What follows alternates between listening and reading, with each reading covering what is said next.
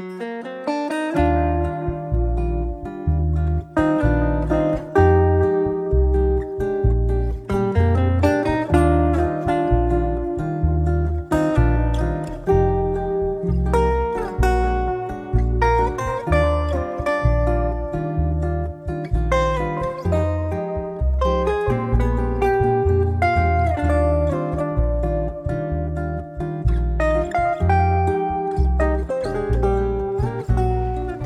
好，这里是柳林风声，我是炫喜，我是拉特里。今天我们一起来重读《茨威格》，要跟大家一起来分享的是著名的一个陌生女人的来信。这个名字真的就光这个故事或者这个书名，其实就非常的打动人。你会有一种想要要知道它是到底讲什么的这样一种好奇心，会把一下好奇心就给勾起来了。好像瞬间还不知道那个故事，就已经激起了内心的某一根弦，或者是某一种共情。看完了茨威格的这个一个陌生女人的来信，好像我就瞬间对马尔克斯的霍乱时期的爱情多了一点理解了。就像一开始看霍乱时期的爱情，心中也会有一个大大的问号，就是真的有这样的男人吗？真的有这样子的爱情吗？这样一个奇特的女人和。马尔克斯笔下那样一个奇特的男人，他们在这个世界上可能是存在的，只是说可能他离你的生活比较远，或者离你自己的认知和观念比较远。现在也比较能够接受，就是有人会是这样子的，我已经能够去接受了。但是这样子的人绝不可能是我，我却不可能做这样的事儿。不去评判怎么样嘛，就是说 对或不对，或者是怎么样的。但我就觉得我是做不到的。我个人的话，我是需要有那种感情的回应才能坚持的，从来没有单恋过，包括就是对偶像的喜欢这样子的都不行，因为我觉得这样也是。也不说单恋吧，就但是单方面的喜欢这个事情对我来说是很难的，我是不可能长期单方面的喜欢某一个人的，就是这种迷恋我是不可能的，我永远是要有那种感情上的回应，我才会继续的。当然，我也许也会傲一下，觉得哎这个很不错，然后就可以也许会去追他的两部剧看看啊，然后就完了。我不可能说是很长期的去关注他，然后他又对我对他的关注毫不知情。这个东西就对于我来说，我就坚持不下去。我肯定就是啊，算了，就是这样子的。我从小到大都这样，没有去看过任何一场演唱会啊。然后我觉得这些东西对我很远，我就觉得哎，远远看看就好了。但是这么远的距离是不足以让我投更多的感情进去。你说到这个，就让我想到，其实一个陌生女人的来信，某种程度上也是在讲一个女人的成长史，一个女人的命运，对吧？那其实我觉得。我自己的体会是什么？在青春期的时候，是可能会暗恋某一个人，但是啊，他不可能会维持一辈子的。因为比如说，你十二三岁喜欢班上的某个男同学，等到你上高中，你换了一个学校，那个感情它自然就会过去。因为随着你的成长，你喜欢的类型或者是你接触到的人都不一样，所以它是会变化的，对吧？即便是婚姻都是如此。可能如果你的婚姻经历的时间够长，甚至可能，如果你经历过几段婚姻，就会发现，你不是说你一辈子只爱一个人，或者你一辈子只爱一个类型的人。其实我，我觉得我以前年幼的时候，我还真这么以为，就觉得啊，天哪，失去这个人，这辈子都没有了啊，全世界最爱我的人什么？可是你真的到了一定年岁，你就会觉得哪有这样的事情啊？人是会变的。对，但是我觉得斯威格他这个。心理描写的功力还是很强的，因为他的写作其实受那个尼采和弗洛伊德的影响很多嘛，然后他自己可能对这方面也比较喜欢，所以他的作品的话，其实我觉得他最突出的特点就是他的那个心理描写特别好。所以我在看一个陌生女人的来信的时候，我自己当时心里面第一反应也是觉得可以从三个维度去感受它，一个当然是从这个故事本身，你作为一个女性的。读者的角度去感受，你觉得这是一个什么样的故事？然后你你看完以后是一个什么样的感觉？那就像我们刚刚讲到的这些，可能是我身为一个女性读者的第一反应。然后第二个维度可能就是你要从一个文学创作的角度去看它，它的这个故事本身有一些什么样的特点或者价值。第三个很重要的就是你刚才讲到的，那如果要是从这种心理学感受这个故事的话，它又是另外一个维度，又是很不一样的。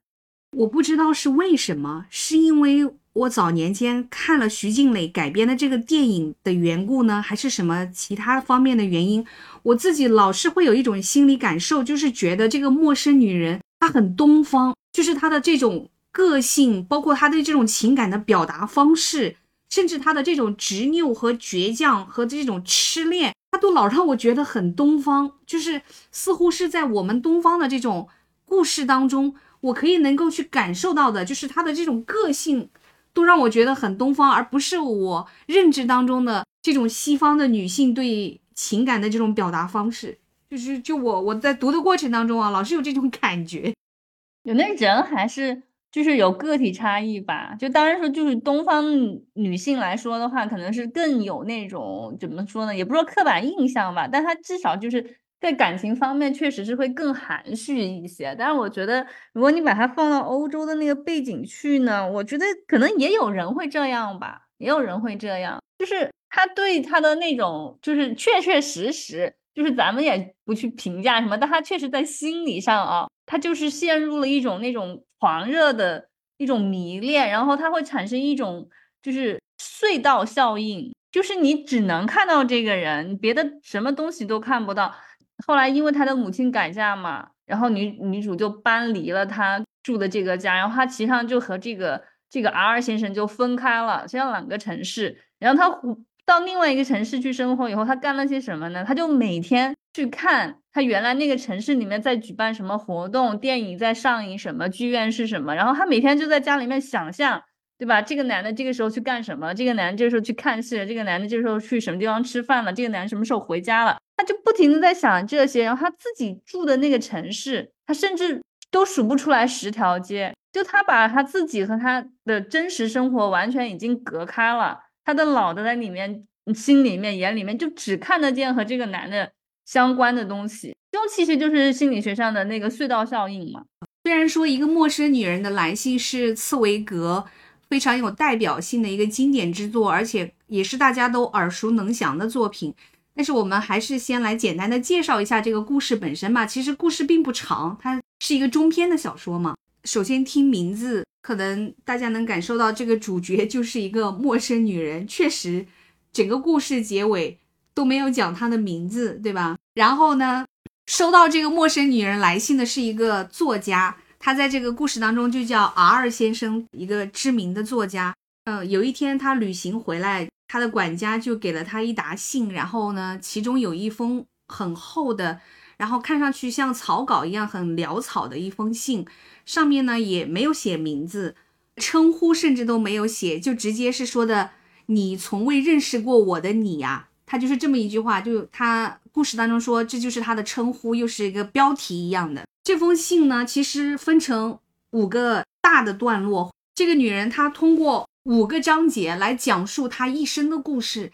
然后在这个故事当中，其实她核心就是讲她的一生当中是如何的深爱着这个作家，而这个作家并不知道她的存在，一次又一次都没有认出她来，直至这个陌生女人偷偷的生下了这个作家的孩子，一直独自把他抚养到十一岁，然后这个儿子。长得非常好，但是他在他十一岁的时候感染了流感，最后就死掉了。而且这个女人她自己本身也感染了这个流感，所以她觉得她自己也要死了。在她临死之前，她就给这个作家写了一封这样的信，既简单又不可思议的故事吧。她就是讲一个女人，她用了一封长信去描述她是怎么样的深爱这个作家的。觉得如果你是这个作家的话，你收到这个信，你是什么心情啊？如果是我的话，我肯定要从椅子上站起来了。我可见可能就是要在这个房子里踱步了。然后就像你刚才讲到的，你用的那个词儿，我觉得特别精准，就是不可思议。就是读者第一次读完这个故事的时候，你的内心一定会产生这种不可思议。我甚至觉得，包括这个收信人、这个作家本身，这个男主，他读完这封信，难道他的内心不会产生巨大的震动和不可思议感吗？这个内容简介里面，他讲了一下，他说是此刻这个作家知道了这位陌生女子的存在，心中追悔莫及。可此时他已经离世，我就觉得，哎，我没有读出来他后悔莫及的这个感觉啊。你读出来这个作家后悔莫及了吗？没有啊，完全没有啊！我只是觉得他他肯定会被这个故事震动，尤其他自己本身是一个作家，那这个陌生女人的来信就是一个非常令他感到震动的故事。我觉得他读完了以后，应该是会被一个故事所震动吧，而不是完全就是把自己带入进去，去想自己是作为这个故事的主人公，他要为此承担一个什么样的责任？没有这种感觉，是不是？反正我我感觉就是他应该不会说后悔没有知道没有认出这个女人，他但我觉得他肯定在脑袋里面就在想究竟是哪一个人，他完全没有任何一点印象。到这个故事的结尾，就是说他读完这封信之后，他似乎是在他的记忆当中找到了一些碎片，也大概的知道可能是哪一个陌生女人，因为他这个男主是一个。确实会把这种男女之间的情感，尤其是男女关系，他是看的比较轻的一个人。这个有点像生命不能承受之轻。最后一次吧，对吧？他们两个最后，他们不是有几次那个就是过夜的那个经历？最后一次，他居然以为这个女的是一个妓女，对吧？他还想给钱给她，因为他们是在舞厅里认识的嘛，所以他会觉得她是一个舞女。他给钱给她。从这个作家的维度上来说，他可能会觉得，哎，这是理所当然应该这样做的事情。他们都已经上过过三次夜了，还吃过饭，他都没有把他认出来，这是最吓人的地方，好吗？为什么会这样呢？我也很疑惑，是不是有些人确实就是他不太在意这些事情？你和其他女人没有任何分别啊，他根本不会费心去记住你的脸、你的声音、你的长相。完全不需要啊，你就是一个工具。没错，就是这个陌生女人，对于作家而言，是他一生当中众多女人中的其中一个。他其实对每一个女人都是同等的尊重，然后呢，也非常的温和体贴，是不是？只是说他一生当中可能有几十上百个女人，就是他跟女性之间发生的这种关系，或者说有片刻的情感也好。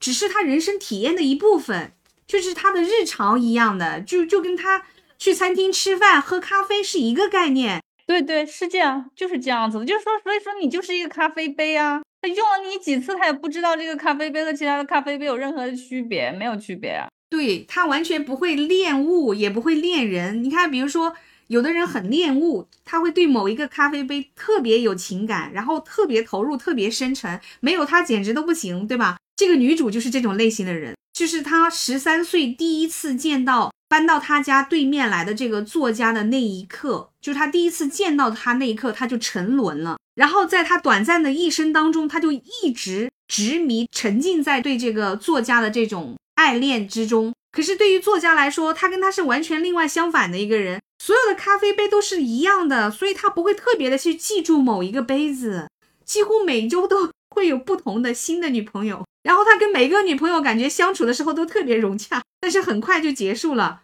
就是没有那种长期的跟某一个人在一起的这个关系，至少在这个故事当中好像是没有的。因为这个陌生女人她不是一直在默默的观察着他的所有的动向吗？其实也蛮 creepy 的，你不觉得吗？有一个人 他天天都在注意你在干什么，你想象一下，你住在家里，然后有一个人站在外面远远的看着你的窗子，我觉得还是挺恐怖的。我真的觉得他们两个人之间就是轻与重的一个对照，就是爱情或者男女关系这件事情，对这个作家而言是很轻的，而对于这个陌生女人而言就非常非常重，就是重到他要用自己全部的生命去爱一个人，用他的一生去爱一个人，就好像爱情是他全部的生命这种感觉。一直到后来她怀孕了，把这个孩子生下来之后，她在信中就讲到说。那一刻开始，我感受得到，就是你在我的生命里面生长。她当时得知自己怀孕了之后，她是偷偷的把这个儿子生下来的嘛。她后来为了她儿子的成长，她就成为了一些有钱人的情人。在这个过程当中，难道他不是跟这个男主一样吗？就是他游荡在很多的有钱人中间，就是在众多的情人之间来回，获得他想要的物质。就他写的里面，就是很多人都喜欢他呀。他就是写的说，这一这一生所有的人都喜欢我，就你不喜欢我。对，如果从这个维度来讲，这个故事它就非常的玛丽苏，很抓马。但实际上，茨威格为什么要写这样一个故事呢？这是我的第一个疑问，就是我对这个故事本身，其实我有三个疑问。一个就是说，这个故事为什么能做到如此的深入人心？一百多年来，放眼全世界，其实它都是一部经典，然后非常的深入人心。所以这是我的第一个疑惑，它是如何做到这样深入人心？是为什么？那我的第二个疑问，其实就是说，因为海明威说茨威格是最了解女人的作家，我觉得这个其实是可以展开来讲讲，为什么大家会这样子去评价他，是不是？第三个就是这个故事，他到底想？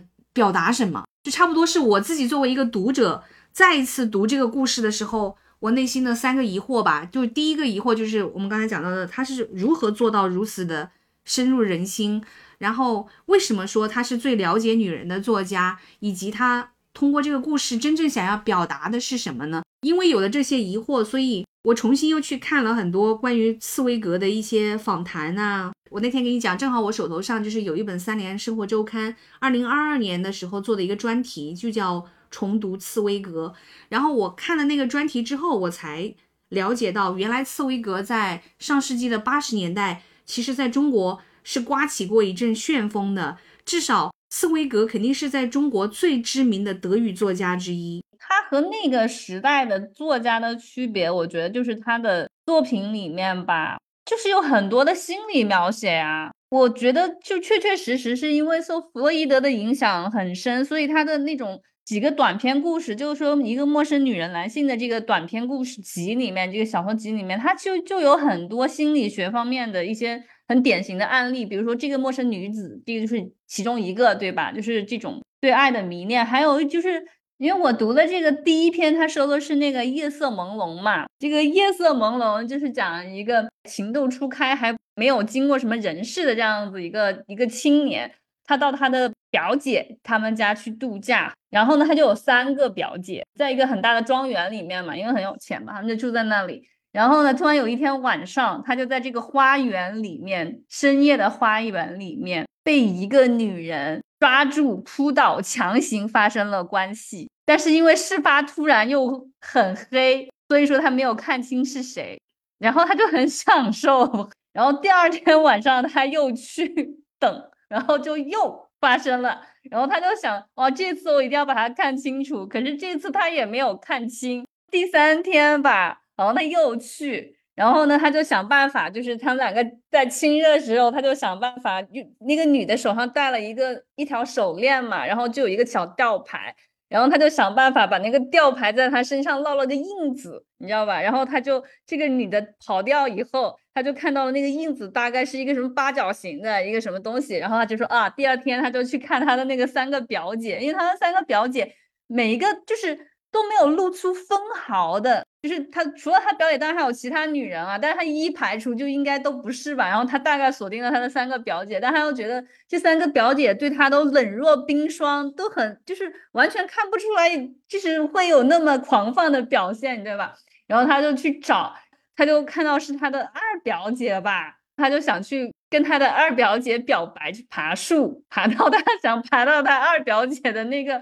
窗户那里去嘛，结果就从树上摔下来，就把腿摔断了。然后腿摔断了以后，他就在那个地方养伤嘛，养伤也是这些表姐啊、亲戚啊，就还是每天都进屋来看他嘛。然后没有谁有特殊的表现，所以他还是没有找出来，他就一直以为是他的二表姐。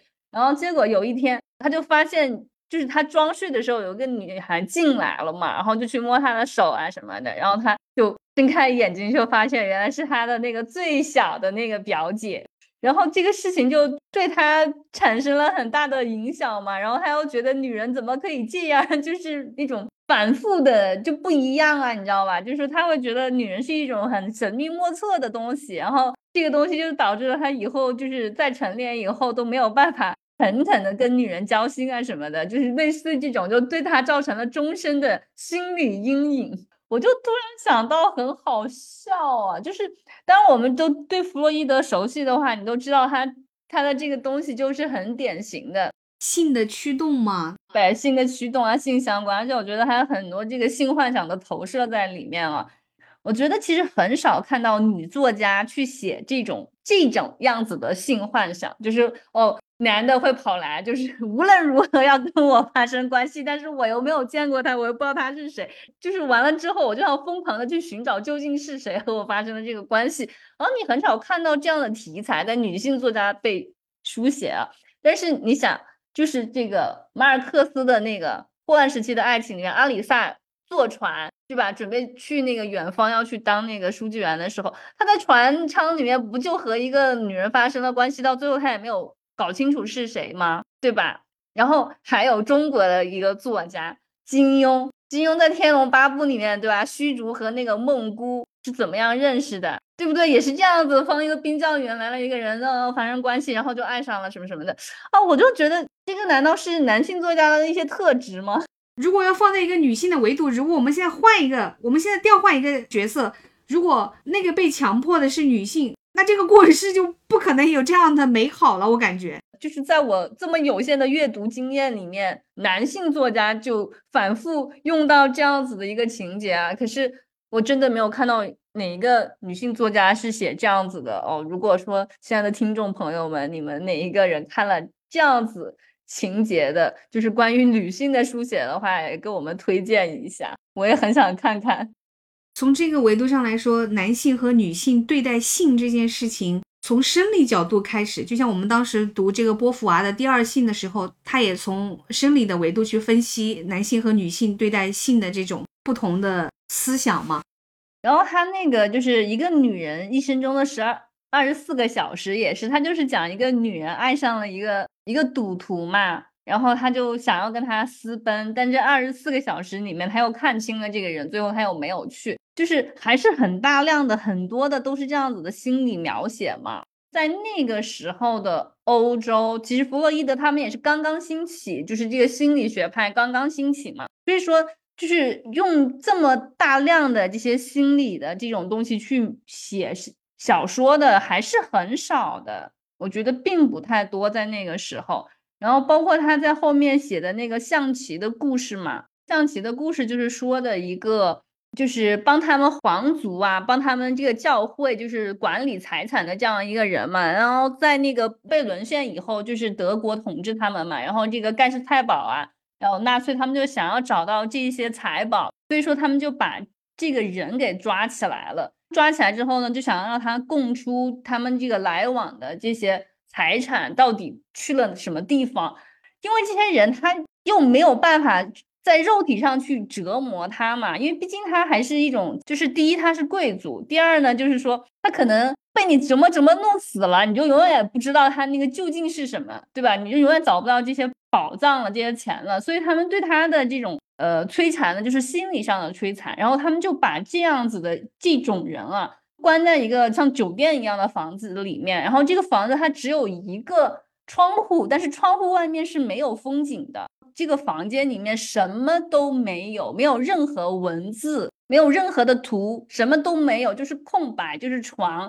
你每天就待在那里，没有任何人跟你说话，就只有一个看守每天来给你送饭，然后这个看守也不会跟你有任何的交流，你也不知道白天黑夜，这个好可怕哦。对，就非常可怕。然后这个人进去以后，他就疯掉了，因为他不知道时间，没有人跟他说话，他每天就是吃了起来睡，睡了起来吃，然后到最后他就已经，他就开始看那种墙上的裂缝，你知道吗？就看这个缝，然后就去想象什么，感觉自己马上就要被逼疯掉了，都想说啊，我要告诉你们那个财宝在哪里，赶紧这个来审问我怎么怎么地，你知道吧？有一天呢，就是这样去审他的那个时候，就让他在那里等嘛。然后他等待的时候，他就发现前面就是就挂的有那些军官的衣服大衣，然后他突然发现有一个大衣里面有一本书的轮廓，一本小书的轮廓，你知道吗？然后他突然就觉得他一定要把这本书搞到手，他就有东西可以看一下了，你知道吧？然后他就想尽办法把这本书偷回来了。然后偷回来之后，他一看是一本棋谱，然后他就疯了，因为他也不爱下棋，他会，但他也不爱。哎，他就觉得啊，我要是偷了一本小说，我还能慢慢看。你偷了一本棋谱，我能干什么，对吧？然后他就非常的失望。结果后来就实在是没有任何东西可以看，没有任何东西可以打发时间，他就开始研究这个棋谱，然后他就开始背这些棋谱，然后就开始在心里面想象怎么下棋，怎么下棋，你知道吧？然后也没有人跟他下啊，然后他把所有的这个棋谱上面的这些棋局全部背完以后，已经没有任何事情可以干了，然后他就开始自己跟自己下棋。因为下棋都是下一步要想好几步，要想后招什么的。可是你作为对方的时候，你就不能够去想你刚刚刚刚想的后招是什么，对吧？所以说他就在这种不停的这样子自己跟自己下棋、自己跟自己较劲的情况下，他就疯掉了，被送到了疯人院。然后呢，那个疯人院的院长其实很好嘛，又知道他在里面受了很多非人的折磨，然后最后就想办法，就是让纳粹把他放了嘛。放了以后呢，他就准备。乘船离开嘛，然后这个时候呢，这个船上刚刚有一个国际象棋的冠军，然后就有一堆人要跟这个冠军下棋嘛，可是他们都下不过呀，对吧？然后他在旁边看，支了几招，就一下就被激起兴趣了。这个究竟是个什么人？他居然能跟一个国际冠军就是下棋，能够下到平手，他还知道他要怎么下，都能看得到。然后他们就开始就是怂恿他和这个人下棋嘛。这个国际冠军其实他也很厉害，因为他第一，他和他对弈的第一局他就输掉了。因为这个人就感觉你不管你怎么样，我反正我都知道，心里都有数，就是他就下的很快，很快就把他打败了。开始第二局棋的时候，这个国际冠军就慢慢下，我每一局每一颗棋子我都要花十几分钟。然后这个时候，那个男人因为他脑袋转的太快了嘛，他根本就等不了那么长的时间，他越来越焦躁，越来越焦躁。到后来，他的那个分裂的那个病就马上就要犯了。还好他之前就把他的经历，就是因为这个作者嘛，他也在那个船上，然后就很好奇他为什么能下棋下的这么好，所以他就跟他讲了他在纳粹的那个经历嘛，然后也知道他就他发了疯什么，就再也不想下棋了什么的，把他给摁住了，就劝住了，然后。他就说：“哎呀，还好。”他说：“还好你你你劝住了我，他要不然的话我又又走火入魔，又疯掉了，你知道吧？”现在来看，他这个心理的描写也是很细腻而且到位的。然后到那个当时，我觉得应该是一种非常新的尝试吧。因为茨威格他除了是个小说家、剧作家，最早的时候他其实还是个诗人。他还有一个很重要的身份，就是传记作家。对对对，是是是，他写了非常多的传记。他的这种对人内心的这种探索和这种非常深入的心理描写，我们一方面是会觉得他深受了弗洛伊德精神分析的影响。换一个角度上来说，我觉得他对这种故事里面啊，包括对人的这种心理刻画，可能也就是他自己独有的一种天赋呢。因为在三联的这个。专题当中，他其实更多的是在讲述茨威格的故事，他这一生当中的经历和遭遇，以及他最终自杀的选择，他经历了什么，他为什么会做出这样的选择？他出生在欧洲的那个黄金年代，他的很多作品其实都是在怀念那个黄金年代，对吧？那个很出名的另外一本书是《昨日的事件》吗？茨威格还让我突然间想到，就是最近大火的《繁花》。就是金宇澄的原著的《繁花》，其实和大家现在看到的王家卫的这个电视剧《繁花》是有非常大的出入的。金宇澄的内心世界也曾经有一个黄金时代，他对上海似乎就是有一种对于昨日繁华时代的一种怀念，或者说是一种情怀，所以才会有说他始终很想要把上海话作为他创作的一个。主题就是他希望能够运用上海话的这种思维去创作一本小说，这一点其实我就觉得跟茨威格还蛮像的。可是他对黄金时代的那种眷恋是怎么样呈现在他的这些诸多的作品当中呢？尤其是这些故事当中呢？一个陌生女人的来信，他有在怀念什么呢？是那种对一个人非常非常强烈的这种爱，这件事情本身是他的黄金时代吗？因为我有的时候回想起来，你看啊，这个陌生女人，她一生如此痴迷而不得，她其实当然没有得到她想要的那个结果，至死都没有得到，但是她似乎也没有任何悔恨，哎，包括到她这封来信的最末尾，她对这个作家想要表达的还是一句谢谢，就是在我这个短暂的一生当中，我曾经如此的深爱过你，爱这件事情本身其实是充沛了他的生命的。就是爱这件事情，让他感受到了他生命当中的美好，所以回想起来，他还是会觉得有这样一个爱总比没有要好。这是我的一种感觉啊。他是觉得他的一生很有意义啊，因为我的一生都都在爱你啊，没有干别的，而且我有那个勇气和坚持，我就这么多年，这么多人，我都只爱你，从来只爱你，这是多么难得的一件事，但我把它做到了。他甚至是为自己感到骄傲，对不对？我自己作为一个女性读者，我的一个感受是什么？就是觉得一个人无论是痴恋也好，迷狂也好，就是当你为爱去燃烧你的生命的时候，似乎总好过麻木吧。比如说，跟这个陌生女人相反的另外一个陌生女人，也许她是相反的另外一种人生选择。她为了不受伤害，为了让自己不要去痴狂，所以他不爱任何人，或者不让自己。投入任何一段感情当中，不会让自己坠入爱情之中。他可能一生都活得很理智、很冷静，冷静到甚至刻板和麻木，不会让自己有任何的失态。难道那样的人生会更有意义吗？也不见得吧。那人生的意义都是自己说了算啊，起码这陌生女人的意义她自己说了算啊。她就觉得她的人生很有意义，因为她的人生就按照她想的那样子过完了。说的也对。其实我看这个书看到最后，就是读完这个陌生女人的来信之后，我心里面也会有这样一个想法，可能是会跟我年少的时候不一样的。我现在的想法就是说，你深深的迷恋一个人，但是对方并没有记住你，或者说对方并不爱你，这件事情本身对方并没有错啊。要是放在以前，我就会追问说你为什么不爱我，对吧？我为我对为你如此之痴狂，你怎么能不记得我？有的时候。也带有一点点控诉，但是控诉的成分很少，更多的是他感到一些失望和难过。可是你也没有告诉人家呀，你三番四次遇见人家没认出你，你也没说你咋没认出我来呀？你肯定是不能怪他的呀，因为你都没有任何的表达呀。他有很强烈的羞耻心，就是对于这个陌生女人来说，似乎要表达自己的爱。就是告白这件事情，外面好像蒙着厚厚的一层羞耻。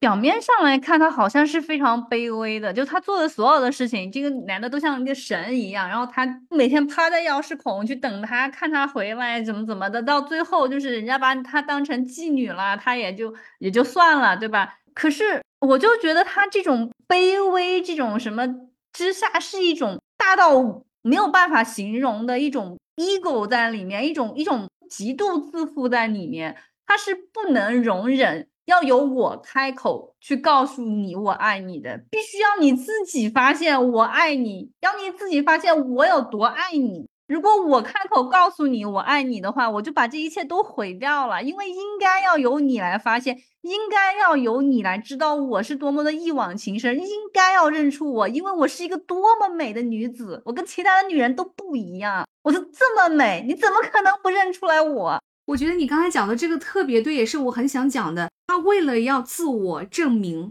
他用的是一种几乎自毁的方式。一种几乎是自我毁灭的这种方式来证明他的爱有多么的深沉，所以当他真的这样做到了的时候，他对自己感到骄傲。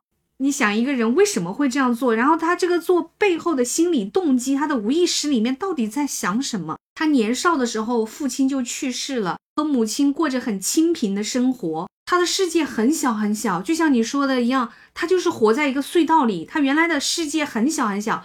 他还没有见到这个邻居本人之前，他就看到他非常多的书，都是那种非常精致的那种精装的书。他当时就很震惊，因为对他来说，他仅仅拥有的是十来本很普通的瓶装书，他都置若珍宝。所以，当他看到对面邻居大堆大堆的精装书的时候，他的视野是被震慑了，他的眼睛那一刻是亮的，对吧？然后呢，他在没有看到这个主人公之前，他先是看到他的管家，就在他们这样一个普通的小市民阶层这个居住区里面，他们第一次看到就是家里面可以雇佣一个管家的这样一个人，而且听说还是一个著名的作家，所以他当时脑子里面在想象，这一定是一位年迈的先生，戴着厚厚的眼镜儿，非常的温和，然后博学多才，他是这么内心在想象的，因为那个管家。非常的彬彬有礼，然后第一次见到他的时候，管家对他是特别有礼，就跟他说“小姐早”什么的。他似乎在他十三岁的人生当中，他第一次这样子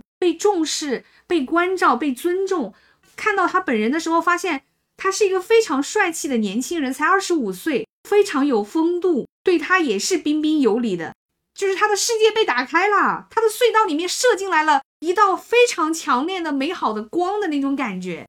所以那一刻，我就在想，我看到那儿的时候，我就完全能够理解。身为一个女性，我觉得任何一个女性，如果处在她的那个位置，当隧道里面射进来这道光芒的时候，没有人会不痴迷、不痴恋、不爱他的。只是说，我会觉得那可能是在我十三岁、十五岁少女时代深深迷恋的一个东西，这非常正常。可是当我二十岁、二十五岁、三十岁的时候，我是会改变，我是会成长的，我不会一直停留在十三岁。而这个陌生女人，她的一生，当然她的一生也很短暂，她至死的时候可能也就二十七八岁的样子。她十三岁第一次见到这个作家嘛，也就是说，她后来的十多年当中，她一直固着在她的十三岁，她的精神上、她的思维上似乎就永远的固着在那个地方了。可是她真的没有成长吗？我会突然之间又产生这个疑惑，可能有一部分是成长了吧，特别是他生了孩子以后，对吧？他母亲的那一部分，所以说他自己也在那个文中说，他有了这个孩子以后，他对他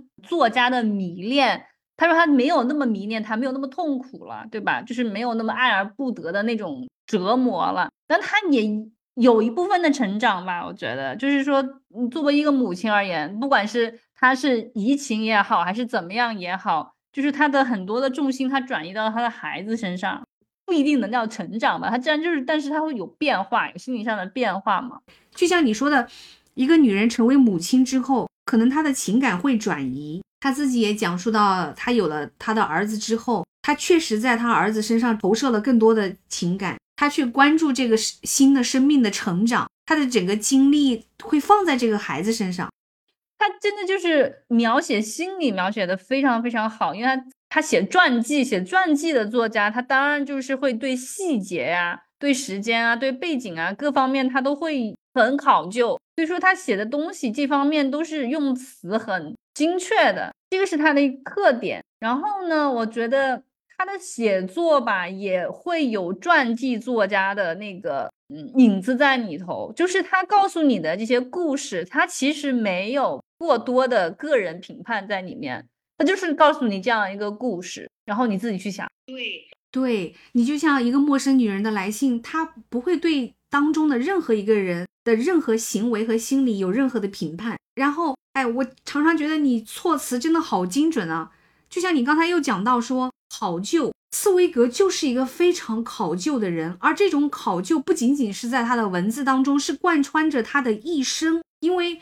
这跟他自己的整个生平有非常重大的关系，所以在这儿，其实我们要跟大家再简单的介绍一下茨威格。首先，茨威格他其实是出生在奥地利维也纳的一个很富裕的这样一个犹太家庭，就是他父亲是一个工厂主，其实他母亲的娘家可能条件更好，就是他是出生在那样一个黄金的年代，在他整个年少年轻的时候。他们家的亲戚，尤其是他母亲家的亲戚，是遍布整个欧洲。然后那个时候，国与国之间的界限并没有那么的明确，你你随时随地就可以去一个国家，去你想去的地方。但是经历了一战之后，国与国之间，尤其是在整个欧洲，很多事情就变样了。然后到二战的时候，因为他是犹太人，所以他必将遭受非常大的苦难。他后来流亡到了英国，他中途回到维也纳去。看他的母亲，那个时候他身边的很多犹太人都还没有觉察到他们未来将会遭受的这个灭顶之灾。就是茨威格经历了这一切，然后他五十岁的时候不得不流亡到英国，再到晚年六十岁的时候，他又流亡到了巴西。他那么的敏感，他就是他的内心就非常的痛苦，因为属于他的那个黄金时代永远的过去，再也不可能回到那个时代，然后属于他的。那些美好的东西也被彻底的毁灭，他的内心一定是极端痛苦的，所以他最后选择了自杀。就是他最后，他跟他妻子两个人就吃了很多的安眠药自杀了嘛，在巴西。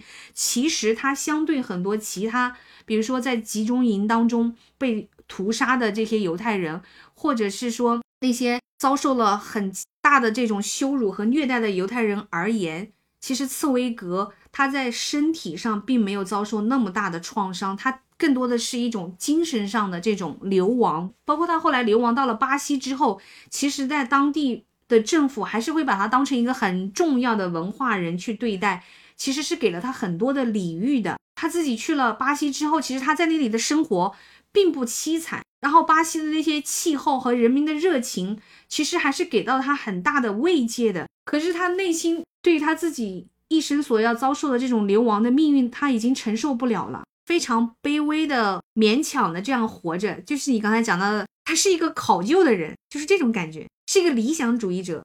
对，而且他是一个肯定心思极端细腻的人啊，因为你看他的那个书写的那个风格，你就知道他其实上他如能把女性的那个心理描写的这么细腻，就证明他是一个很有同理心或者什么的，他就是很能够去感同身受。他的所有的故事里面塑造的都没有什么英雄人物的。对，因为他觉得英雄没有什么去歌颂、去记录的必要，反而是这些失败了的或者是普通人，他才需要去被书写和记录，因为这些人是注定要被忘记的嘛。那个时候他六十来岁，就是面对他自己的这种毁灭的过往，他没有力气再重建他的人生了。这是他最后的诀别信里面就是这样子表达的，可见他的内心得是多么的忧伤和失望。过得并不凄惨，他的生活也并不苦。对，就是说你不一定你自己过得非常凄惨，但你可以去感同身受，你会去体会到别人的凄惨。对，因为那个时候一九四二年，就是二战还没有结束，全世界的那些犹太人正在遭受巨大的苦痛。他作为一个幸存者，流亡在别的国家。你你想一下，就是写那个日本侵华战争的那个那个女作家。叫张纯如，她经历了吗？她没经历啊，她没有经历。但她去写这个、去调查的时候，她就看到了这些，都看到了这些经历，然后她感同身受了，然后她受不了。所以我觉得，其实，嗯，很多作家他真的是用生命在写作的。虽然说没有去经历那种亲身经历那种痛苦，但那种痛苦在他的内心，在他的脑子里面，他已经经历了很多遍了。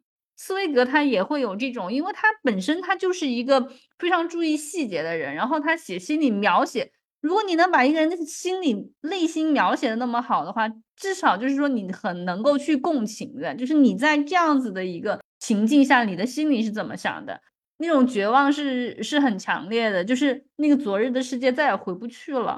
我甚至心里会在想，他会不会有那种幸存者的羞耻，就是因为他没有遭受到这种纳粹强烈的身心的迫害，他流亡出来了，他是幸存者，对吗？可是当他看到他自己的家人、他的同胞遭受那么严重的迫害和苦痛的时候，他作为一个幸存者，他活得好好的，他的内心是不是更加痛苦，更感到强烈的羞耻和无能为力？他没有办法让自己过得幸福。对，也会吧，我觉得也会吧，就是就是都是分人啊，就是人的性格，可那肯定是会的，因为我就有那种感觉啊，就是国内那个时候新冠特别厉害的时候，我我是在加拿大嘛，那我加拿大那个时候还好，最开始也没有什么特别的，每天晚上你睡觉之前就是中国的白天啊，就会有很多那种各种新闻跳出来，然后你看以后你心里就会很难过，然后有的时候你甚至会。确确实实会有一种一种那种负罪感，就是你是跑出来的那种人，然后你没有在里面陪着你的家人一起受苦，你知道吗？你会有那种感觉的，肯定会的。在一九四二年，就是巴西的那个狂欢节期间，斯威格他最后把他的那个手稿交到了出版社，就是他把这些事情都办妥之后呢，他就跟他的妻子两个人服安眠药自杀了。他在最后的这个信里面，我来跟大家分享一下啊，他是这样说的：与我使用同一种语言的世界，对我来说已经沉沦，我精神上的故乡欧洲也已经自我毁灭，我再也没有地方可以重建我的生活，我更愿意在此地重新开始。但一个年逾六旬的人想要再一次开始全新的生活，这需要一种非凡的力量。而我的力量在无家可归的漫长流亡岁月中已经消失殆尽。他在最后的信当中讲的这一段话，就可见他的内心已经到了一种极度深入的一种绝望的处境之中，是不是？对，因为你没有根，你往往就那个没有那个生命力了。就是没有根的人会常常陷入一种虚无的感觉，因为对我来说，我就常常会，因为我自己个性还算比较大大咧咧吧，就是都还好，有的时候也会产生那种就是没有根的那种虚无感，就是我究竟在干什么？我究竟为什么在这里生活？你明白吗？就是究竟是为了什么？你选择了一个没有根的生活，你知道吧？就是这片土地上好像并和你并没有什么联系，像那个风滚草一样的东西，它没有那个根扎不下去，它肯定是长不大的，就是它的生命力没有那么蓬勃了。我也常常有这种感觉啊，就是因为我们都是离开故土的人，你在你四十来岁的生命当中，其实你现在来说，大半的时间你是漂泊在异乡的。我一般来说，我们。十八岁离开家乡求学开始，到现在二十来年，当然还有未来更长的时间。几乎你一生的绝大部分精力都是在一个异乡发生的，他确实可能需要更大的心力，但是也不排除有一些人，他就是走到哪里都能生根啊，他就无所谓啊，都到哪里他都很蓬勃。嗯，也有这种对，而且甚至于说说他可能更热爱某一个跟他出生完全相反的另外一个地方。他并不觉得他自己出生的地方是他的故乡，他的故乡是在别处的。我也并没有觉得我有多么多么热爱我的故土啊！我觉得我也我我也是离开了以后才热爱，你明白那个感觉吗？就你在的时候，我在的时候其实并没有那么那么的热爱。你离开以后，你当然就是会更热爱它一点啊。离开了自己的故土之后，你会常常产生一种眷恋之情，就是你会对它产生眷恋，甚至它在你的内心里面，在你的精神上。它是不断在美化的，你的记忆也在美化，是不是？然后尤其是故乡的味道，那绝对是无与伦比，就是这种感觉。然后你会开始在全世界寻找跟你的故乡记忆相关的那种味道，就是你会永远要去找一种能够建立起那种联系的东西。就是好多人会在这边，就是啊，就是各种。自己搞煎饼果子的，那那不是我的故乡啊，别人的故乡。然后就是还有自己要种那个鱼腥草的，也就是大名鼎鼎折耳根的，自己要去搞这些东西的，找自己做豆腐圆子的，自己做什么的都很多。就你到最后，其实你想要的就是那个故乡的那种感觉嘛。哎，你在那边种过折耳根吗？我没有，因为那个应该比较难吧。它应该是很好种，但那个种子我没好好搞，因为他们有好多人是在那个 eBay 上买的嘛，那个种子。我呢就怎么说呢？就我自己一个人吃，好像我又有点搞不起劲，你知道吧？要要去网购那个玩意儿。如果说是你说哪个种子店有，我可能就冲过去买了。但是你要让我从美国运过来，我想，哎呀，算了，那就。还有就是你身边的朋友都是北方人，他们对折耳根这件事情没有 任何概念，他们吃不了啊，他们有概念，他的概念就是恐怖啊，怎么可以吃得下去？这个东西真的是我觉得云贵川有限的范围内的人才能接受吧？对，折耳根其实真的只是有很小范围的人在吃的，对，而且。很多北方朋友很搞笑，因为因为我不是认识很多北方人，然后也也有也有认识南方的，比如说像苏州啊，或者是呃还有哪里南京人什么的，然后他们北边的人就会就会问那个南京的、苏州的人，就说你们不是都是南方人吗？怎么你们吃不了折耳根呢？对，就是云贵川以及跟它接壤的其他省份周边的地方。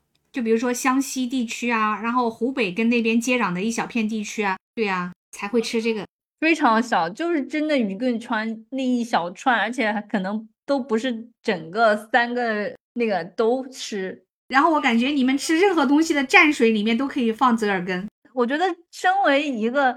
在这个贵州长大的一个孩子，你不可能吃不到折耳根的。我觉得那玩意儿是你生命中永远无法避免的东西，只要你在那吃东西，就一定会有。所以说，就已经完全免疫了，甚至还觉得它很特殊，就是有一种很特殊的香味啊。但是很好笑的就是木姜子油我吃不了，你又可以哦。这个是我的超爱。我跟你讲啊，就是一碗白水里面只要放了那个木姜子油，我都能咕咚咕咚喝一壶。我觉得。就是木姜子和折耳根，我觉得就本质上它们都属于同类的某一种概念，就是有一种非常独特的气味，喜欢的人很喜欢，然后接受不了的人就会觉得很恐怖。哎呦我的天呐，我我不行，我不知道为什么，就设身处地的想，一个人如果在他一生当中经历了两次世界大战，那他的内心真的也是经历了非常巨大的创伤。确实是，我觉得茨威格是真的是那种他对欧洲的怀念是到了一定程度。当然，他这跟他个人经历非常相关啊，因为他的那个生活，他的他的那些东西，他确实没有办法不去怀念那个时候的欧洲。这三年你都觉得世界要毁灭了一样，然后在他的生命当中是一次又一次，而且一次比一次严重，真的也是没心力耗尽了。你你就想一想，我们经历了什么？我们就经历了三年的疫情，你你就都觉得你简直是让你再来一遍，你要疯掉，你就觉得你根本坚持，就感觉好像坚持不了了那种感觉，你觉得那个心力交瘁。可是两次世界大战呢，所以我觉得有的时候就是。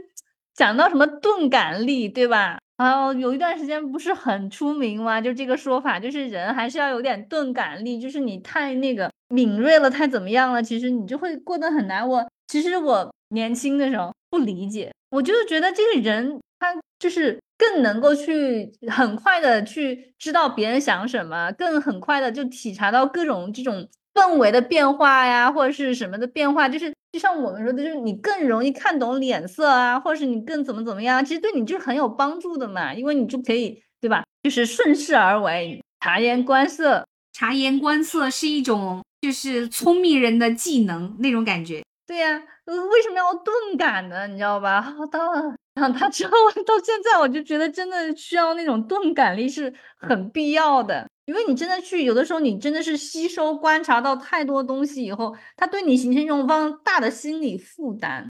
就是你现在讲到钝感力这个三个字的时候，我的心里突然之间产生一个念头是什么？我会觉得钝感力可能就是一个伪命题，而任何一个人他的生命当中，他都存在着钝感和敏感。就是我会觉得，其实每一个人都有他敏感的东西和钝感的东西。就像你刚才讲到，有人可能对人情世故非常敏感，但是很有可能他在其他的某一些方面是很钝感的。那有的人对人情世故很钝感，可是他对这个世界或者对人的心理，他是非常的敏锐的观察。这个东西，我觉得应该是很难去改变的。可能这就是你的个性、你的基因、你的生命里面就带有的一个东西。我们常常觉得我自己要变成一个什么样人，我要做出一些什么样的改变。本质上，一个人应该是很难做出这样子的调整，只是说你可以把你隐匿的某一个东西，是不是可以通过刻意的练习调动起来？是这种感觉吗？应该是可以的吧。但是我觉得你你就是能够降低那个或者提高那个那个度，是就是有些事情会经过多次的刻意练习和你人生的遭遇会变得脱敏，是不是？对对，你会脱敏。对，比如说像之前你可能会比较在意别人对你的看法呀，对吧？就一个眼神啊，一个什么呀，你会很很在意，然后你回家要想半天，对吧？然后现在我就是有的时候我发现，即使你的眼神里面有那种对我的不满意，我也不去理会啊，我也不管你爱爽不爽，爱理不理，我就算了，怎么样？那我回家我也不会去想这个事情啊，我就觉得他还是会可以改变的。就是二零二三年。我有一个精神上很大的体会和变化，说起来会觉得很好笑。就是我到了四十岁，好像我才真正的从自己的内心深处觉察到一件事情，或者说接纳这个事情，就是这个世界上是有坏人跟好人，就是我才能够真正的去接纳这个事情。就是说，有的人他就是坏人，他会做出伤害别人的事情，就比如说他会欺骗，他会欺诈。然后他会伤害别人。按理来说，这应该是每个孩子你应该在十岁之前完成的功课，或者说的再长一点，你可能应该是在成年之前要完成的一个功课。意识上，我觉得人人都知道，每个孩子都知道有好有坏，对不对？然后你要怎么样保护你自己的安全？但是我真的觉得我在无意识上，好像到了四十岁才真正的接纳这件事情。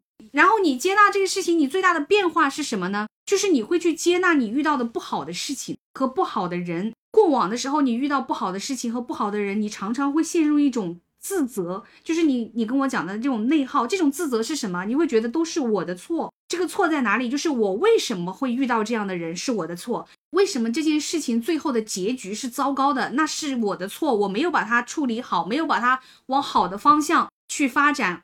或者是我为什么一开始就要去做一个错误的事情，就是常常会陷入这种非常无谓的这种自责之中，直到你现在你能够真正的去接纳哦，这个世界上就是有糟糕的事情、糟糕的人，而且每个人的一生当中都可能会遇到这样的事情之后，你就没有那么自责呢，就是你会原谅自己。我会跟自己说，我会原谅我自己的懦弱。这个懦弱就是我没有办法去报复、去争取、去抢夺，就是我现在没有能力去做这样的事情。我让自己陷入了一个不好的处境之当之中，我没有能力去面对这个事情。我也原谅我自己，就是我会记住这个事情或者记住这个人，但是我会原谅我自己当下的这个处境当中，我没有办法、没有能力去处理这个事情。也许未来如果有机会，至少我不会忘记这个事情。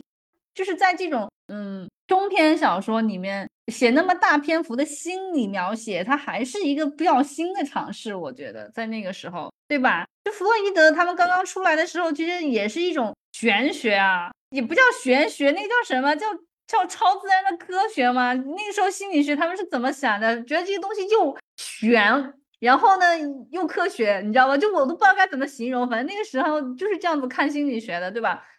精神分析刚刚诞生的时候，我相信绝大部分人都会觉得那就是一个玄学吧。对呀，然后你到你你又你又觉得，你看他又给你讲的头头是道的，又是什么，对吧？这些东西，然后梦的解析又给你这样弄那样弄那样弄，你又觉得，哎，他好像讲的也很有道理，对吧？就是你会对他有一种神秘感，然后。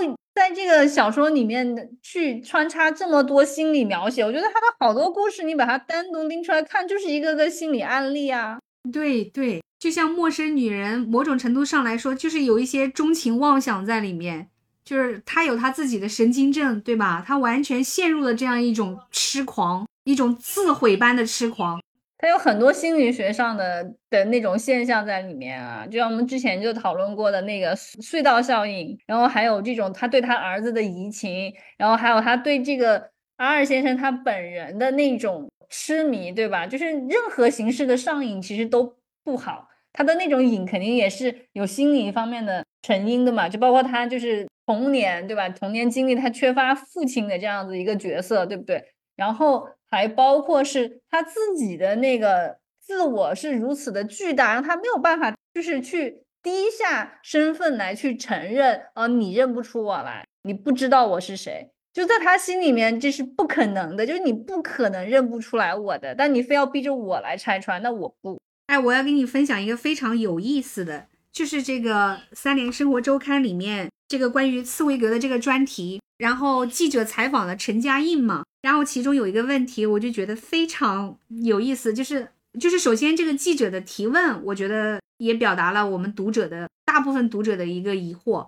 另外，陈嘉映的回答最有趣的，记者问他，他说你是如何看待这种就是茨威格反复的描写心灵还有激情在人们生活当中扮演的角色，就像陌生女人如此的痴狂，他的这个热恋当中就是有一种很深的激情。在里面，这个激情驱动着他十多年对这个 R 先生就是这样子的迷恋。这个时代呢，似乎有一种感慨，就是人们缺乏激情，都是各种躺平。他就问陈嘉映：“哎，那你是怎么看？就是一个是茨威格的这种他描写的这种激情对人的影响，另外一方面放到我们当下的这个处境当中，好像大家普遍都缺乏这种激情。”然后陈嘉映他就说：“嗯，他说你这是个大题目，但是我只说一点。”现代的生活越来越多依赖于技术，不再是通过各种各样的这种充满了激情和冒险的活动去获得什么。因为在过往，在科学技术，尤其是比如说这种人工智能还没有发展到今天的这个维度的时候，人们更多的时候是要靠自己的头脑，要靠冒险，要靠激情才能去。赢得去获取他想要的东西，对吧？他说，发明技术靠头脑，技术让人们即使躺平了也能够享受舒适的服务。我常常对学生讲，从前勇敢是一种重要的德性，在危险丛生的环境里，不勇敢就会被淘汰了。但在现在这个一切都上了保险的社会，没有哪种风险能够靠勇敢去战胜的社会，勇敢就不再被需要了。所以他说。所以男性本身几乎要消失了。男性因为最突出的特点就是勇敢，社会已经不需要勇敢了。你怎么去维持？当然，你可以去蹦极，象征性的勇敢一下，理性本来的职责是组织和管理激情，激情没有了，理性就变成废物了，没有需要管理的东西了。理性最后只剩下一种形式，就是计算。计算理性，就是所有人都活在这种算法之中的时候，不需要勇敢了，对吧？也不需要激情了。所以，当人你完全是在一个算法当中，你变成了算法的工具，我就会想，那人还是人吗？到最后，我们还是原来的那个人类吗？我们最后是不是就会被算法统治了？对呀，都是算好的嘛。你这种生活，你的你的恋爱，对吧？你的婚嫁都是在计算的。我有多少钱，你有多少钱，这个地方房子多少钱，我们能够怎么样，对吧？都是在计算。你没有那个激情了，怎么会有激情？你要去计算，就不需要激情这回事儿，就就把激情给干掉了。激你激情上头的时候，你去计算个什么呀？相当于你演化了嘛，对吧？达尔文的那个。就你演化了，因为这个世界你的环境已经产生了那样的变化，你就跟着这个演化了。你很多不需要的特征，包括勇敢，对吧？包括那种 masculine 的那种东西，包括就是那种阿尔法男性，可能都不需要了。以后以后的阿尔法男性，可能他的基因就一代代减少了，因为可能大家都不喜欢阿尔法男性了嘛。然后那那等他就慢慢就减，这一切都是在演化的过程当中。那当然，算法对我们的生活产生那么大的影响，肯定会对我们的。大脑啊，任何东西都会产生影响的嘛。它现在就已经对我们的记忆力和我们的关注度产生了影响了。它接下来也会对我们的生活节奏产生影响。你包括杰德克也说，就是在现在当下的这种社会，人们已经失去了爱的能力了，就是他不会爱了，因为爱是需要激情的。你已经没有激情了，你就没有爱了，你已经失去了爱的能力，你只有计算的能力，你就去比较的能力，怎么样去？实现利益的最大化，感觉算法很精确，很方便。你这个在那种各种的软件上，你随时都可以找到你新的这个伴侣，你随时都可以找到一个人出来跟你谈情说爱。你好像觉得爱唾手可得，但实际上我们都已经丧失了这个爱的能力。我们得到的只是爱的替代品，它这是一种跟爱相似的东西，但它不是爱，因为我们已经没有了那个最核心的东西。就像我们吃的代糖。它尝着是甜的，但它已经不是糖了，就是已经进入一个真假难辨，好像大家也不在乎的一个时代了。我就想起上周我听的一个香港大学的一个老师，他在分享阿尔法时代，就是这个 AI 时代，我们未来的一个经济的环境和经济的处境嘛。他就是讲从工业一点零到我们现在工业四点零时代，其实人类的经济是从机械经济到后来的思维经济这样发展过渡过来的。那到阿尔法时代。大家认为就会进入一个情感经济时代，因为这个时候所有的一切都真假难辨了，大家都活在算法当中，所以就像你说的，一方面我们失去了激情，好像不需要激情了，但是另外一方面，激情又变成一个极度稀缺的东西，就是情感，就是我们已经不会爱了，反过来爱又变成一个极度稀缺的东西了，这个时候它可能又会成为经济发展的一个方向，就是我们需要慰藉。至于我们通过什么方式去慰藉，我们通过表情符号，通过喜剧节目，还是通过一些什么？反过来，其实我们又会变得非常非常需要这个东西，很渴望被关心、被关注，或者给到一点点精神上的慰藉。那所以，所有的品牌和产品又会开始怎么样去煽动你，怎么样去鼓励你，怎么样去共情你，就这个东西又会成为未来营销的一个新的方向。对呀，所以你才需要斩男色的唇膏啊！现实生活当中根本没有一个真正的男人需要他去斩，但是他内心需要这样一个想象，需要他的想象得到满足，那就是通过商商品来满足他内心的这个想象的需求，好像只要在心里面演一遍就满足了，或者是只是在心里面感受一遍，好像就获得了。你记得吗？我们小的时候很早的时候看过史泰龙演的一个电影，就是他穿越到了未来。然后那个时候，男女之间发生关系不是真正的真枪实弹，而是他们两个人每人戴了一个头套，就是在那个头套里面感受了一遍。他当时就疯了，他整个崩溃了。你还记得那个电影吗？很多年前，我记得，我记得，很老的电影了。嗯，是啊，就是未来就变成人机合一了，是不是？只需要蓝牙连上就 OK，其他的都不需要连接了。像 AI 出来以后，就是好多人都在讨论，就是将来你在学习的时候，你可能都不需要去记住那些东西原本是什么，但是你需要记住怎么去发现那些东西，对吧？就是你不需要记住这个方程式是什么，这个根要怎么求了，但你要记住，你要去 Google，你要去百度，对吧？你要把百度和 Google 记住，你就记住了这一系列的东西。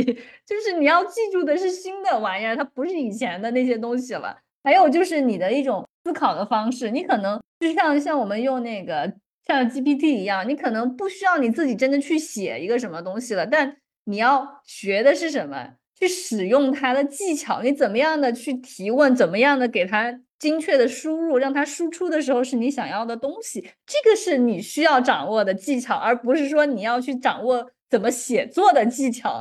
应该未来人们 PK 的可能就是搜索的能力，以后的学习可能跟我们现在的学习会是完全不一样的内容。所以现在拼了命的卷考试，我感觉是一个枉然的事情，很有可能是徒劳。我觉得这可能也是很多家长的矛盾，就是一方面呢，他不希望自己的孩子被电子产品控制，但是另外一方面，他们又很矛盾，说如果完全不让孩子使用电子产品，他未来是不是是就会被淘汰？因为他可能真的未来就是活在一个电子产品、活在一个 AI 的世界里，他怎么可以说还像我们过去那样用那种最传统、最原始的方式去学习呢？是啊，因为你可能学的所有的东西都不一样呢，也不好说，对吧？就是我们现在这个变化才缓慢的开始嘛。那十年、二十年之后呢？谁知道他们要学些什么？有的时候，也许茨威格就像这个陌生女人一样，她固着在了某一个曾经在她生命当中特别美好的时刻。这只是我自己的妄议和揣测。但是我想说，即便是固着，可是我当下也会想说，即便是固着，又怎么样呢？固着就一定是错的吗？没有错吧？我觉得这个东西反正就是你自己去定义。我觉得你自己的一生，你你完全可以去考虑你要怎么过啊。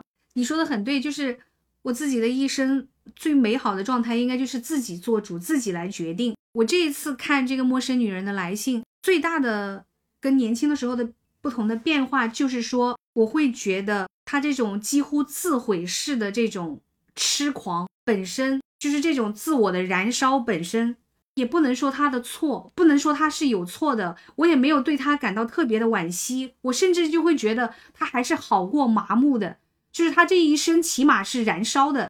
我在年轻一点的时候看，我会觉得，就你为什么要这样过这一辈子？你一点都不值得啊，就是浪费了，就那种感觉，就是你为什么要这样对待你自己啊？然后我现在我就觉得我看开了，我就觉得这个人生是他自己的呀，他觉得这样过他的一生，他到了他死之前，他还是很满意，他还是没有任何遗憾就够了。如果是以往的话，一定会心想说你为什么不爱自己？你为什么要让自己陷入如此悲剧的命运之中？是个什么样的男人啊？都不记得你，都不知道你是谁，都把你当成一个杯子，然后。你居然就是这样的爱他，然后你觉得很不值啊！现在就好像没有这种这样子的判断了，就对我现在就会想说，你凭什么说人家没有爱自己？这是他选择的爱自己的一种方式啊！而且他到死的时候，他也没有为此而感到悔恨，他甚至是对于自己的这个选择，他还感到骄傲。你且不去做评判，说他是不是在自我 PV 什么的。这些放到一边，他至少过了一个无怨无悔的人生。其实做自我评判，有的时候都是偏颇的，都是过分的，不正确的评判，那肯定是过分的。我觉得他就是在那个旧书商的那那一篇小说里面，他写的有一段话，我觉得我看了以后，我觉得心里还挺有感触的。他说：“人们书写只为越过自己的生存，去同众人建立联系。”并且维护自身，来抵御一切生命的严酷的对立面——无常和被遗忘。我觉得这是人最害怕的吧？就是在我们的生命里面，你最害怕的就是这两样东西了。害怕一生当中都没有什么值得去爱、值得去眷恋的东西，就是一生当中像什么都没有发生过一样就结束了。这样其实真的更可怕哎。对啊，你也很害怕那种生命的无常。所以，人最终修炼到一定程度，就是接纳这种无常。对呀，我就是觉得到最后，你就是要接受生命的无常，还有要接受你大部分的人最终是会被遗忘的。时间长了以后，所有发生的一切都会被遗忘，然后又会被改写，然后它就变成了一个谜。所以从这个维度上来说，我会觉得陌生女人她有非常强大的内心世界，她真的非常非常强，她完全接纳了所有她生命当中发生的这一切，她几乎是无怨无悔的，因为她觉得这些东西都圆满了她的爱。她就是去攀登那个珠峰啊，珠峰越难攀登，她攀上去了以后，她越觉得自豪啊。那他的这个爱也是一样的呀，他就是越得不到。或是越卑微越怎么怎么样越怎么样，就是我们觉得常人都觉得啊，那你为什么还要去爱？那你为什么还要这样的时候，他偏偏要觉得，你看我对他完全没有任何的要求，这就已经是很纯粹的爱了吧？然后呢，他不记得我，我们三番四次相见，他也不记得我，但是我能忍，我可以忍，因为我对他是纯粹的爱，所以没有关系，我还是爱他。然后他给钱给我。对吧？他贬低我的人格，他觉得我是妓女，没关系，因为我爱他就是纯粹的爱呀，我怎么会因为他对我的误解不去爱他呢？只能让我更加爱他呀，因为我就是要成证明我对他的爱就是这个世界上最纯洁的爱，然后我做到了。所以说，你看他的内心是有多么强大，是他肯定是强大的，要不然怎么能够支撑他干下这个事情？哎，所以还有最后一个问题，我们都没有办法解答，就是说为什么他要去讲一个这样的故事？还是说其实也没有什么特别的原因？因为我看到有人说，就是茨威格他自己也收到了过两封陌生女人的来信，给了他启发，所以他写了这个故事。我觉得他是一种就是作家的灵感嘛，他会觉得这是一个好故事。你也会觉得它是一个好故事，就它是一个非常不可思议的这样一个事件，对吧？它很有故事性，所以说，反正我感觉我是一个作家的话，我是很愿意去写这个题材的，我是很愿意去写这样一个故事的，就是它是一个好故事，然后它还可以在这个故事里面就是写那么细腻的心理描写啊什么的，把它就是让你从从各个层次去分析它，它都蛮有意思的。确实是你想想，他写了这么多人物传记，对不对？然后他的那个传记里面还包括那个断头皇后嘛，玛丽一世，就是以前的那个统治苏格兰的那个玛丽女皇，玛丽一世。然后就是你想，他研究这些女人，然后研究了很多其他的，比如说作家，他他写作家传记的这个，嗯，卡萨瓦诺，嗯，斯汤达，托尔斯泰。然后后来巴扎克、狄更斯，对吧？还有那个托斯耶夫斯基，就是这些人。你想他们那个心理，然后他去看，然后他要研究什么尼采啊，这些各种，就是这些大人物的传记。你要去写他的话，那你肯定要对他的生平、他的所有的这些东西都要有非常详细的去去解剖、去理解、去厘清。那他当然就对人的心理他是很有数的，就是他把观察人性和心理就是结合的很好。就是茨威格也很有可能是那个时代里面最懂精神分析的作家。如果要换成一个心理专家来写一个这样的故事，他最后就会变成一个案例而已。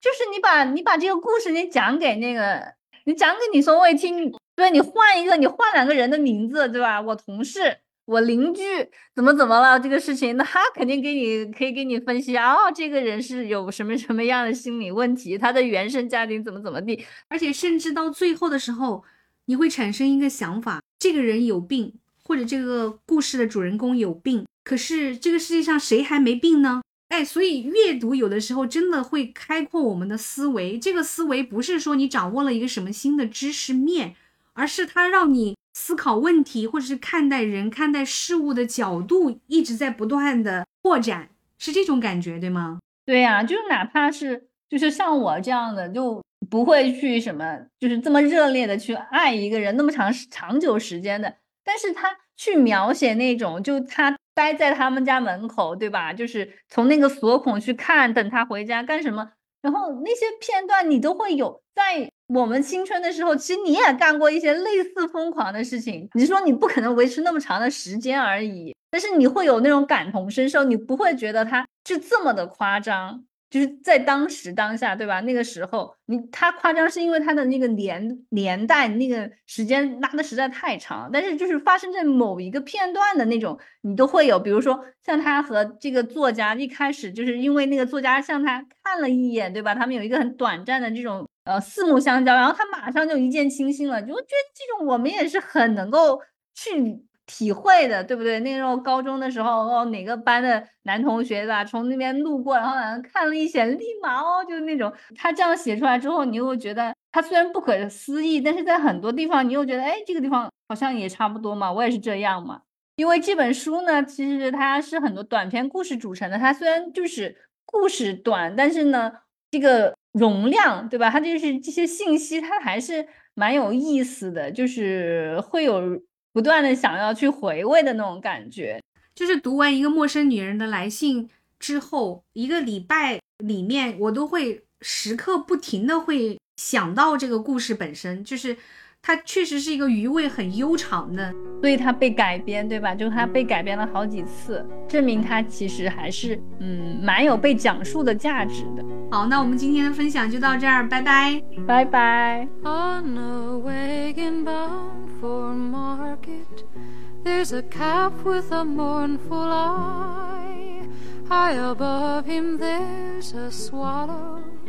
Winging swiftly through the sky.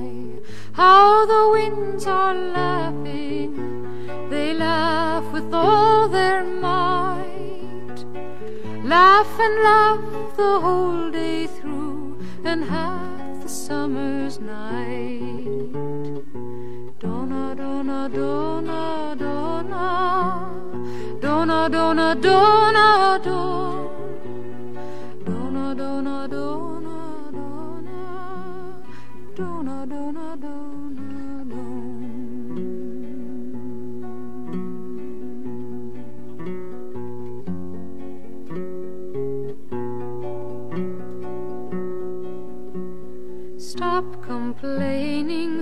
The farmer who told you a calf to be.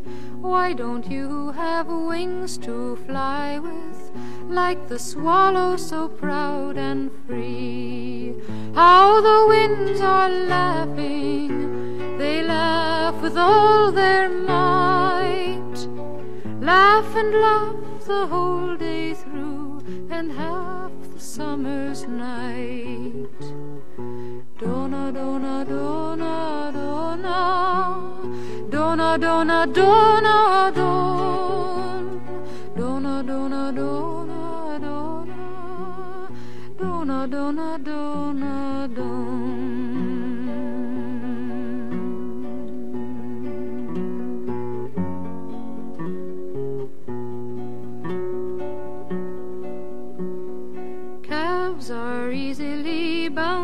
slaughtered never knowing the reason why.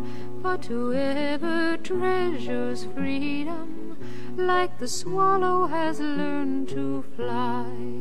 How the winds are laughing, they laugh with all their might. Laugh and laugh the whole day through, and half the summer's night dona dona dona. Dona dona dona dona. Dona dona dona.